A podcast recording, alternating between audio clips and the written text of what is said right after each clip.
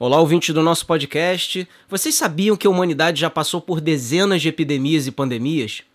O que, que nós aprendemos com elas e por que, que nós continuamos criando pandemias como a do coronavírus?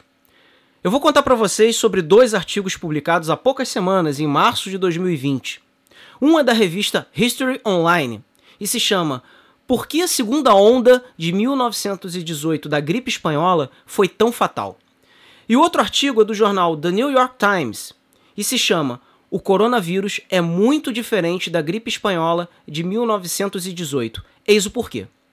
Essa é a história, pessoal. Há 102 anos, os nossos bisavós tiveram que lidar com um inimigo microscópico, assim como hoje nós estamos lidando.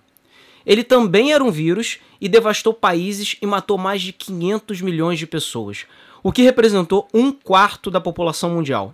Ou seja, um a cada quatro humanos vivos morreu vítima de uma forma letal do vírus influenza, aquele que normalmente causa uma gripezinha, um resfriadinho.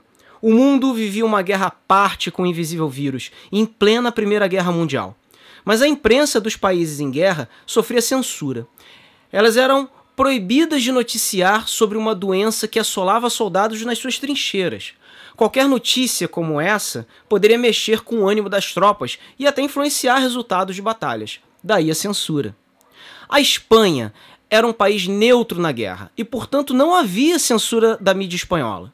Os jornais espanhóis noticiavam casos e a expectativa era de que aquela gripe passasse.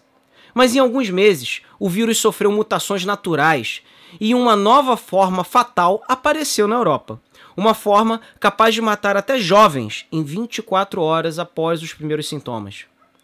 Uma segunda onda de transmissões começou em agosto de 1918 na Europa.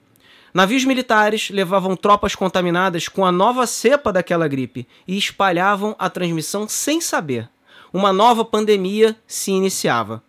Embora haja semelhanças com o que nós vivemos hoje com a pandemia do coronavírus, há muitas diferenças.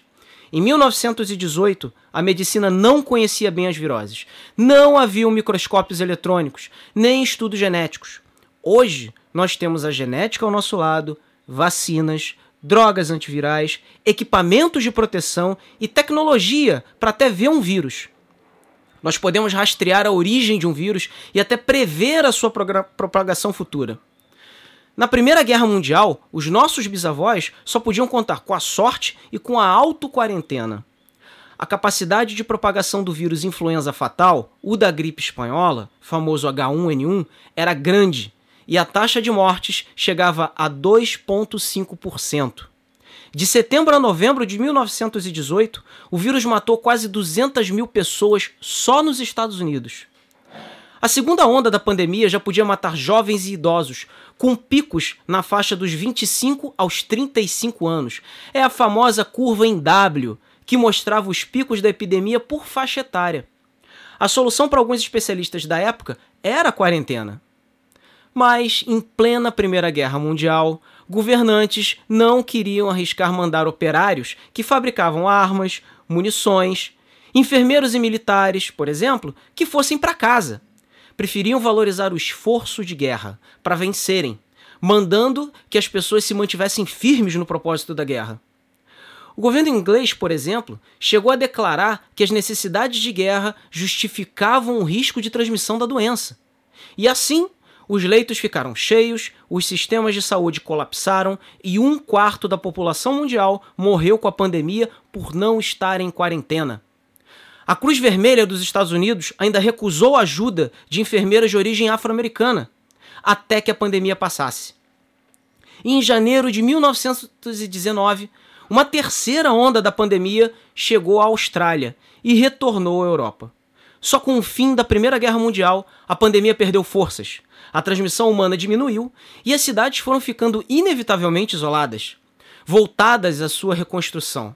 As populações entraram em suas bolhas, como em um efeito de quarentena.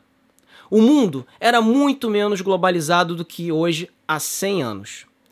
Em 24 horas, nós podemos levar, hoje, um parasita para o outro lado do planeta. Na época, já havia pouca tecnologia biomédica e uma guerra que durou mais de quatro anos. Mas nós temos também algumas semelhanças. Nós temos uma cepa de vírus fatal hoje que se propaga rapidamente pelo mundo. E também temos governantes irresponsáveis que ignoram a história e a biologia em nome de um suposto equilíbrio econômico. Há quase 100 anos, o esforço de guerra justificava que as pessoas continuassem ignorando a doença. Hoje, o tal do esforço econômico justificaria que as pessoas continuem vivendo normalmente. Porém, a quarentena é necessária. A gripe espanhola, do, H1N1, nos ensinou como sobreviver a pandemias futuras. Nós estamos vivendo esse futuro e ficar em casa hoje é essencial para nós não chegarmos àquela tal curva em W que eu falei no início dessa história. Se você gostou dessa história, compartilhe o nosso podcast Se Empodere e divulgue ciência para todos. A ciência te empodera. Se empodere. Até o próximo podcast, pessoal.